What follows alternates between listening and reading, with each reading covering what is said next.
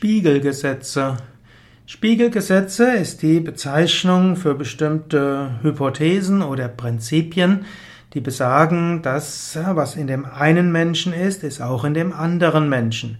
Was einem in dem anderen stört, das hat etwas mit einem selbst zu tun und was den anderen in einem selbst stört, das hat etwas mit dem anderen zu tun. Es gibt untere, unterschiedliche Formulierungen der Spiegelgesetze. Grundsätzlich beruhen die Spiegelgesetze zum Teil auf den Schattenprinzipien von C.G. Jung. C.G. Jung hat zum Beispiel formuliert, dass Menschen einen bestimmten Schatten haben, also bestimmte Anteile in ihnen, die sie nicht mögen.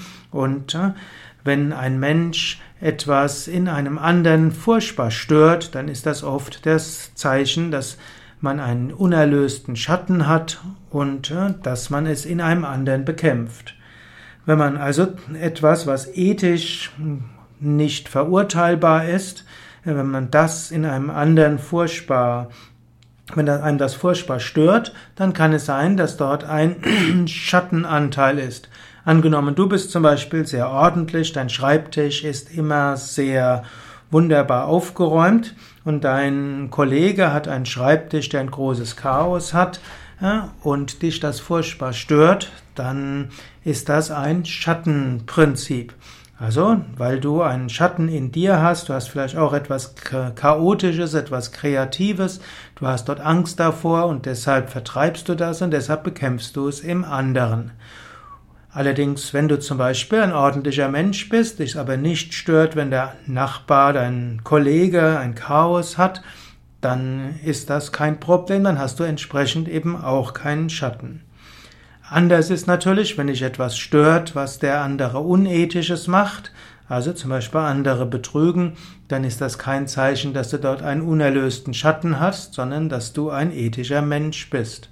Auf der Grundlage der Schatten, des Schattenprinzips von C.G. Jung haben sich dann später verschiedene Spiegelgesetze entwickelt und verschiedene Autoren sprechen von unterschiedlichen Spiegelgesetzen. Es gibt zum Beispiel die Formulierung von vier Spiegelgesetzen. Erstes Spiegelgesetz heißt, alles, was mich am anderen stört, ärgert, aufregt und in Wut geraten lässt und ich anders haben will, habe ich in mir selbst. Also, wenn du, wenn dich etwas am anderen furchtbar stört, ärgert, aufregt, dann kannst du sagen, ja, der andere spiegelt das, was in dir ist und was du, und du kannst überlegen, was hat das mit mir zu tun. Du kannst also schauen, letztlich der andere ist ein Spiegel, der dir zeigt, was du machen kannst. Zweites Spiegelgesetz ist, alles, was der andere an mir kritisiert, bekämpft und verändern will, und wenn mich das dann verlässt, dann betrifft es mich, ist dies in mir noch nicht erlöst. Hm, also, wenn jemand anders an dir etwas kritisiert und dich stört das furchtbar, dann betrifft es dich tatsächlich. Hm, das ist eben das zweite Spiegelgesetz.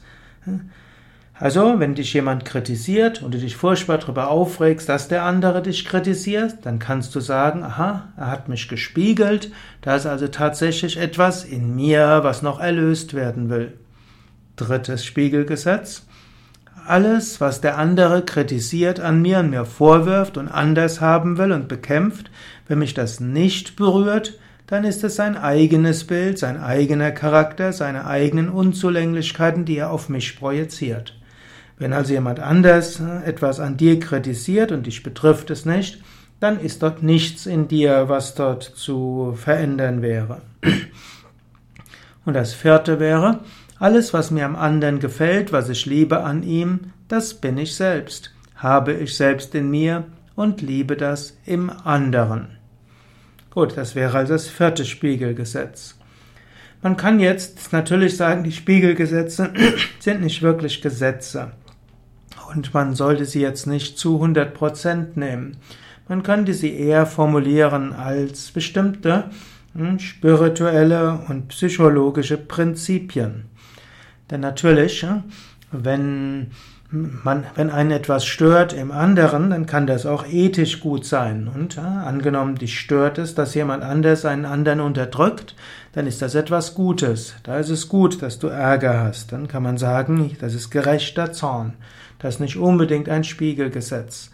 Oder auch, wenn der andere dich kritisiert und dich berührt es nicht, dann kann das auch ein Mangel an ethischem Einfühlungsvermögen sein. Hm, also ich meine, die Spiegelgesetze sind wichtig und man sollte sie in jedem Fall mit berücksichtigen im Umgang mit anderen, aber man sollte sie ergänzen, dass eben Emotion und Nicht-Emotion auch mit ethischen Prinzipien zu tun haben kann.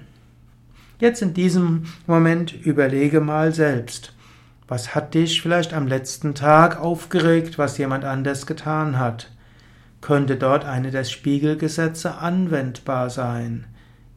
Ist dort irgendetwas, was dich in einem anderen stört, was aber dich selbst betrifft?